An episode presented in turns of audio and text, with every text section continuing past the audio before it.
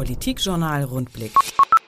Lieferengpässe beheben sich von selbst. Der Investitionsstau beim Klimawandel nicht. Ein Ausblick auf 2022 von Christian Link. Die Klimaziele für 2030 erreichen sich nicht von selbst. Auf dem Weg zur Klimaneutralität muss die gesamte deutsche Wirtschaft einmal komplett umgekrempelt werden.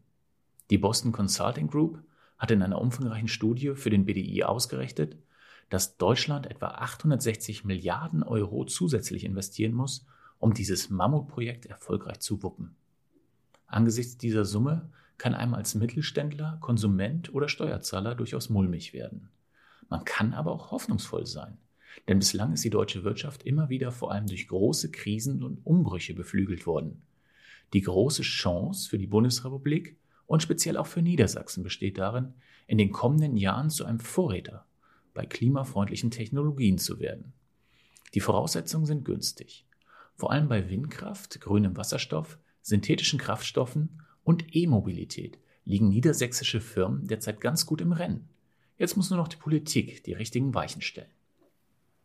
Möglicherweise steuern wir dann erneut auf goldene Zwanziger zu. Mit großer Gewissheit kann man aber sagen, 2022 werden sich noch nicht anbrechen. Erst einmal geht es mit Lieferproblemen und Produktionsausfällen weiter. Die Ära der Engpässe dauert an. Das IFO-Institut hat inzwischen sogar einen eigenen Index für die Knappheit bei Vorprodukten in der Industrie eingeführt. Das jüngste Ergebnis? Im November meldeten 75 Prozent aller Firmen, dass ihnen Rohstoffe für die Produktion fehlen. Stahl, Aluminium, Kunststoff, Halbleiter und Chips, Holz, Bauteile, Papier, Kupfer, Bleche, Chemikalien. Es ist alles dabei, beziehungsweise nicht mehr dabei. Und wie lange geht das noch so weiter? Bei der IFO-Umfrage rechneten die Unternehmen im Schnitt mit weiteren acht Monaten, also mit Problemen bis Sommer 2022. Das war allerdings noch vor der Omikron-Variante, die die ohnehin schon trübe Stimmung in der Wirtschaft weiter belastet.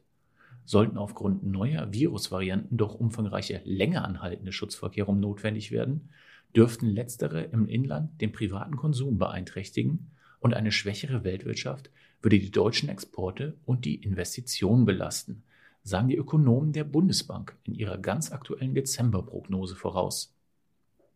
Sofern die Corona-Pandemie beherrschbar bleibt, seien die Perspektiven der deutschen Wirtschaft bis 2024 jedoch tendenziell rosig. Das Bruttoinlandsprodukt und die Inflation sollen sich schon 2023 wieder normalisieren. Für 2022 erwarten die Bundesbank-Experten eine Teuerungsrate von 3,6 Prozent. Teilweise sei das auf die steil ansteigende landwirtschaftlichen Erzeugerpreise zurückzuführen. Gut ein Prozentpunkt entfällt aber auf den Anstieg der Energiepreise. Elektrizität wird zwar durch die Entlastung bei der EEG-Umlade etwas billiger, Gas aber wesentlich teurer. Die Endkundentarife für Gas werden voraussichtlich im Durchschnitt um knapp ein Fünftel angehoben, da sich die Marktnotierung für Erdgas am Spotmarkt im laufenden Jahr mehr als vervierfachten, erläutern die Ökonomen. Ein Vorbote für eine Preisexplosion aufgrund der Umstellung des Stromsektors ist das aber nicht. Energie wird laut der BDI-Studie zwar teurer, bis 2030 klettert der Preis pro Kilowattstunde jedoch vergleichsweise moderat von heute 32 auf dann 36 Cent. Für industrielle Großabnehmer ist derzeit sogar nur ein Preisanstieg von einem Cent pro Kilowattstunde zu erwarten. Ein großes Problem bleibt dennoch beim Energiewandel. Es ist vollkommen unrealistisch, dass dieser Umbau im bestehenden Regulierungsrahmen allein durch den Markt geschehen könnte, mahnen die Wirtschaftsanalysten der Boston Consulting Group. Denn Prognosen sind zwar schön und gut, Unternehmen benötigen aber Sicherheiten dafür, dass sich die Investitionen in Klimafreundlichkeit auch wirklich auszahlen. Bestes Beispiel dafür ist der Ausbau der Windenergie in der Nordsee. Durch neue Offshore-Windparks könnten rund 60 Gigawatt zusätzliche Energie erzeugt werden. Tatsächlich sind aber nur Anlagen mit gerade mal 3 Gigawatt in Planung. Es fehlen die Anreize. Dabei gibt es aus der Wirtschaft genug Ideen dazu, welche Umlagen und Quoten angepasst, welche Genehmigungsverfahren vereinfacht und beschleunigt werden müssen. Die Politik muss nur endlich mal zuhören und handeln. Politikjournal Rundblick. Mehr Infos unter rundblick-niedersachsen.de